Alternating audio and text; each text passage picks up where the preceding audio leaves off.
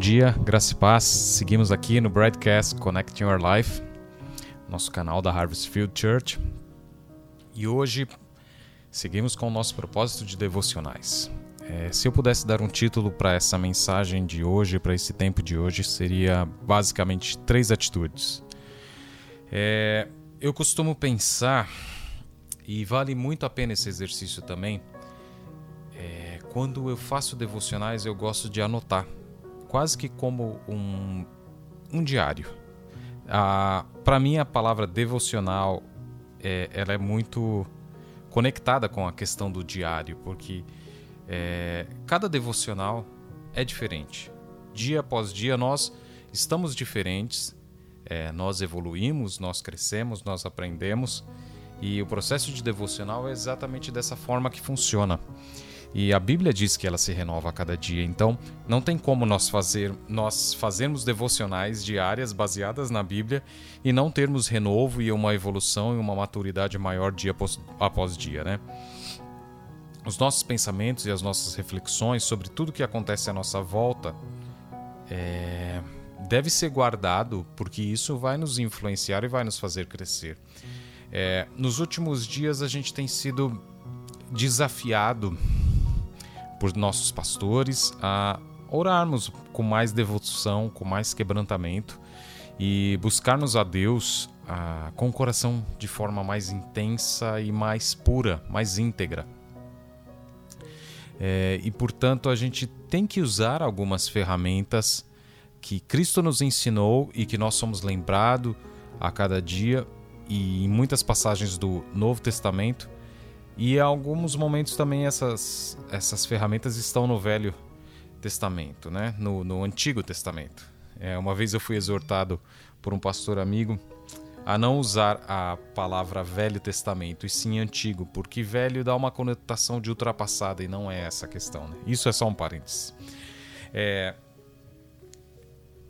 A gente precisa lembrar que a gente deve ter sim alguns padrões de buscas diária e contínua com relação a Cristo, independente de um período, independente de um momento, independente, independente de um propósito, é porque a vida de oração ela deve ser estabelecida diante de uma base bem, bem clara e simples de comunhão com Cristo.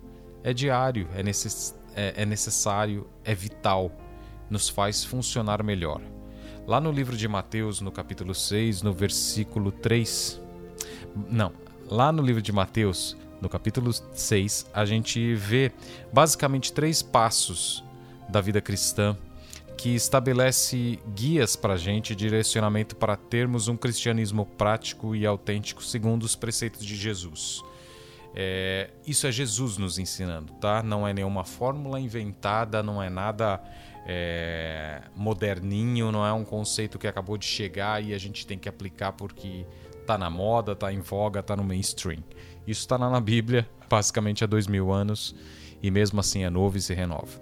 No versículo 3 de Mateus 6, temos a seguinte verdade: Mas você, quando ajudar alguma pessoa necessitada, faça isso de tal modo que nem mesmo seu amigo mais íntimo fique sabendo do que você fez. E isso me faz lembrar do texto lá de Tiago 1:27 que diz que a verdadeira religião pura e imaculada diante do Pai é visitar os órfãos e as viúvas nas suas tribulações e guardar-se da corrupção do mundo. Eu gosto de pensar na Bíblia em graus, é, em níveis, levels, né? Pra gente que está acostumado com a questão do videogame, é, onde a gente vai vencendo, vai, vai vencendo os, os passos, né? A Bíblia é um manual, um guia mesmo, né? Que direciona os nossos passos e caminhos conforme vencemos cada etapa. E aí a gente vai evoluindo. Então, vencemos o primeiro passo, que diz para ajudarmos os necessitados, que é isso que a gente leu agora em Mateus e em Tiago. E aí a gente vai para o segundo passo. Mateus 6, o versículo 6 diz: Mas você, quando orar, Vá para o seu quarto, feche a porta e ore ao seu pai, que não pode ser visto, e o seu pai, que vê o que você faz em segredo, lhe dará recompensa. É, eu gosto muito do ajuntamento, É, pode soar até estranho, né? Algumas pessoas falam, nossa, Murilo é tão, tão, tão, como é que se diz? É, parece às vezes muito quieto no canto dele, mas eu sempre gostei de estar com pessoas e, e por incrível que pareça, eu consigo ter amizades muito rápido, eu consigo conquistar isso. Isso eu, eu sei que é um dom que Deus me deu. É, e eu sempre gostei muito de, de vigília com amigos, eu sempre gostei de me deslocar para oração com, com pessoas próximas e de, de coisas que, que demonstram é, é, e edificam a unidade do grupo, algo celular, é, grupos, grupos pequenos que forjam uma força maior. É, lá em lá no, no, velho no Antigo Testamento a gente tem um provérbio que diz que duas cordas é mais forte do que uma já dizia né lá no Provérbios mas a própria Bíblia nos diz que em diversos exemplos e ela nos mostra diversos exemplos de que devemos buscar intimidade às vezes não não poucas vezes mas quase que muitas vezes sozinho a sós, só você e só Deus e Deus. E a gente vê isso na vida de Sansão, Davi, Moisés, Daniel, Jeremias, Elias, até chegarmos a Jesus. Pessoas que se separavam e oravam sozinhos. Mesmo porque é, é, totalmente compreensível e óbvio que a intimidade se define basicamente com relação entre duas pessoas, interagindo sozinhas, uma com a outra. É assim que se constrói é, intimidade.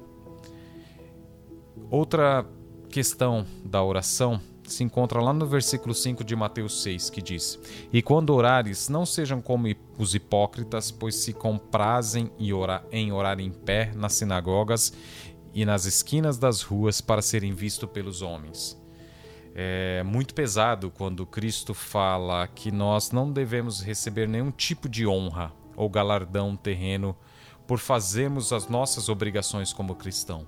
Orar, é, cuidar dos órfãos e das viúvas. Isso é obrigação. E a gente não deve nunca se gloriar disso. A gente não deve nunca receber nenhum tipo de galardão ou honra por fazermos o que nos é determinado. Isso é nosso dever. Isso é nossa obrigação como cristão. E oração é uma comida diária, é um relacionamento diário. Você não recebe glória por se alimentar todos os dias. Você não, não é glorificado, não é exaltado porque você comeu hoje duas ou três vezes. Você não, não, não, não, deve se sentir hum, é, cheio de, de dons e talentos só porque você fez a sua obrigação. Isso não te faz melhor do que ninguém. E orar é dessa forma. É a sua obrigação, é a minha obrigação isso não me torna melhor do que ninguém. Eu lembro de uma palavra de um pastor que na, num determinado momento pode causar até uma estranheza, e eu acho que eu já comentei com muitos irmãos sobre isso. Ele falava assim: Eu não oro mais do que cinco minutos por, por oração. Eu não demoro mais do que cinco minutos falando com Deus, mas eu não fico cinco minutos sem falar com Deus. E é muito legal você perceber que o nosso a pessoa que, com quem nós devemos buscar mais intimidade na história da nossa vida é Jesus. Porque nós somos cristãos e nós amamos esse relacionamento. É, voltando. É, funciona desse esse paralelo funciona para mim. Eu gosto de almoçar sozinho. Eu gosto de, de, de de comer sozinho, sabe? Durante muito tempo eu trabalhei em escritórios grandes, em lugares, em empresas grandes, onde existia muito, muito relacionamento pessoal e interpessoal, reuniões, esse tipo de coisa.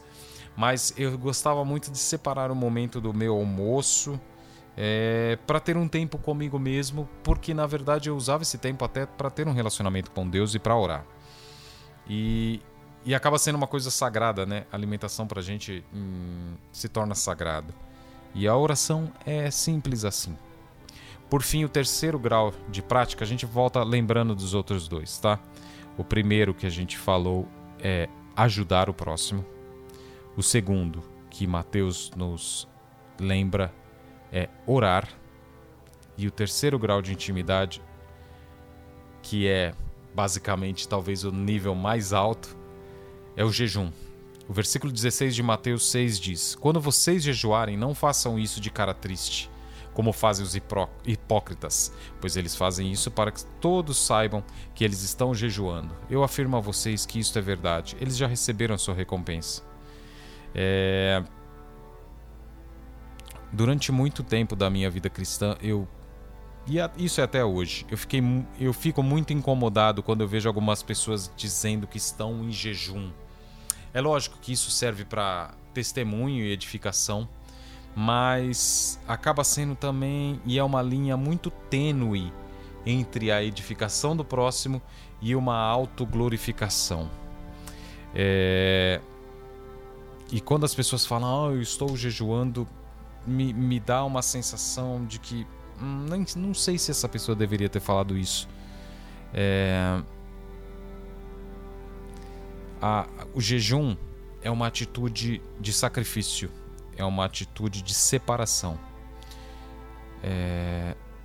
Então a gente tem que tomar muito cuidado para não se glorificar por estarmos fazendo algo que deve ser guardado dentro de um relacionamento muito íntimo. É...